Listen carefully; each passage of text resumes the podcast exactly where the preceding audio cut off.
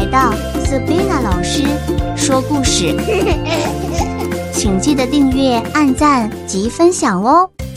小朋友好，我是 Sabina 老师。中秋节快到了，有听过中秋节相关的故事吗？从今天开始，Sabina 老师要来说说有关中秋节的好玩故事。今天就要来讲英勇的后羿救了大犬天猫星的故事。很久很久以前，在一个大犬天猫星的东方，长出了一个千丈高又有灵气的扶桑树。神有十个儿子，就让他们住在这。小朋友们有想过，为什么神的儿子要住扶桑树上呢？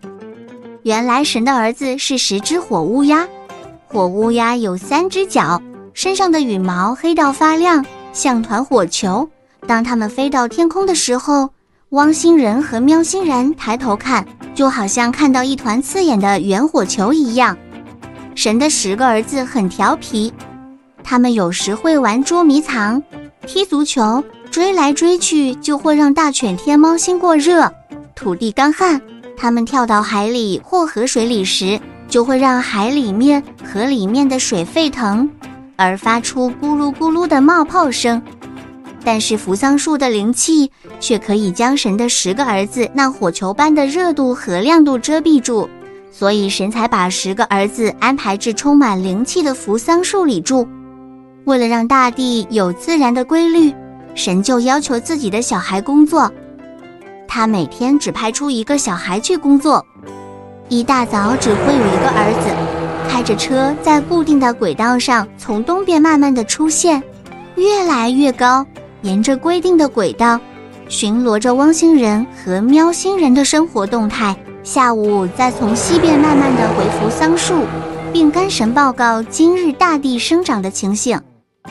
神对着孩子说：“我给你们的工作是很神圣的，为了让大地由黑夜转为日出，并一天下来照亮大地，让大地农作物和植物生长并行光合作用，提供氧气，让大地温暖。”让汪喵星人长高、长壮、长聪明，可以做许多对世界有用的事。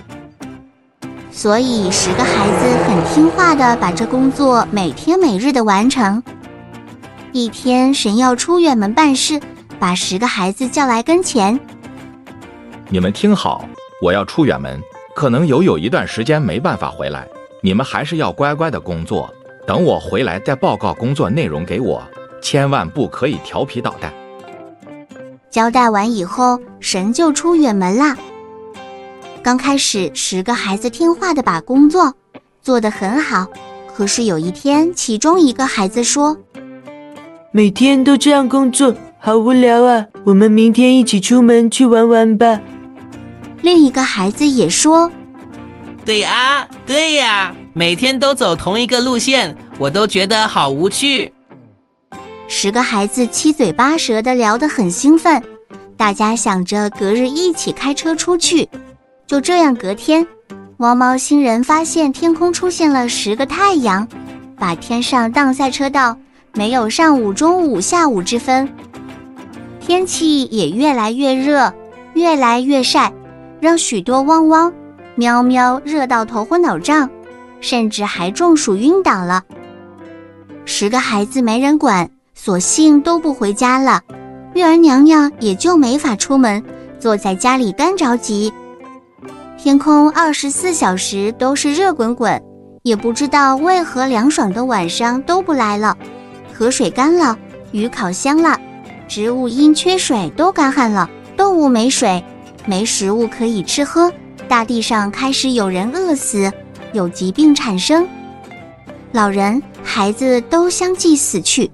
汪猫星人就想办法躲避灾害，寻找水源。看到天上十颗太阳都苦不堪言。汪星人里有一只狗叫做后羿，它是一个部落里的神射手，他力大无穷，剑法更是百发百中。后羿看着苦不堪言居民说：“我一定会想办法把十颗太阳解决掉，还大地一个自然的规律。”是后羿去山里铸造了一把巨大的弓，又打造了十支锋利的长剑。然后带着弓箭前往充满灵气的扶桑树前进，穿越一片片烧得漆黑的山林，过了一条条的干固的河流，终于来到扶桑树边的高山上。后羿登上山顶，举起他自己铸造的弓，架上锋利长箭，瞄准一只火乌鸦，咻的一声，利箭结结实实的射下一只火乌鸦。又快速的第二次举弓，后羿将两只火乌鸦射下来，所有人大声欢呼，一下子少了三颗太阳，大地也因此凉爽些。火乌鸦开始发现不对劲，纷纷看向后羿。生气的对后羿说：“你怎可以射杀我的兄弟们？我们是神的儿子，你不怕神会降罪于你？”后羿举起第三次弓箭，生气的大喊：“你们伤了神创造的大地，神如果知道了，一定也会生气。只要你们快快回去，我就不再射杀。”此时，火乌鸦被激怒了，为了帮兄弟报仇。开始对着后羿喷射着火焰，后羿又快速地将三只火乌鸦射下来。现在天上剩下四只火乌鸦，它们气急败坏地一直对准后羿喷射火焰。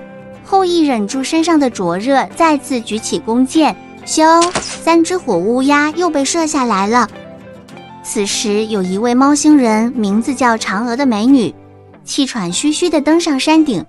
跑到后羿身旁说：“火乌鸦是神的儿子，你把他们全射完了，神会对你发脾气的。到时候我们也全都要遭殃了。”后羿对着最后一只火乌鸦大喊：“这片土地都需要太阳，如果你每天清晨升起，中午置顶，下午落下，按照大自然规律为我们贡献光和热，我就不射杀你。”最后一只火乌鸦吓到了，而赶忙答应。隔天，火乌鸦乖乖的工作，每天照着应该走的轨道，晚上与月娘娘交换。从此，后羿成为所有汪星人和猫星人的英雄。猫星人的国王说：“为了感谢后羿，我们把最美丽的公主嫦娥嫁给你，因为你让这片土地逐渐复苏，就让汪猫联姻。”于是，这个英雄事迹在汪喵星球成为一段佳话，并流传千古。小朋友，故事讲完了，是不是很有趣呢？下一期让我们来听听喵星人嫦娥美人的爱情故事。今天故事就说到这里，下次记得再来听斯宾娜老师说故事。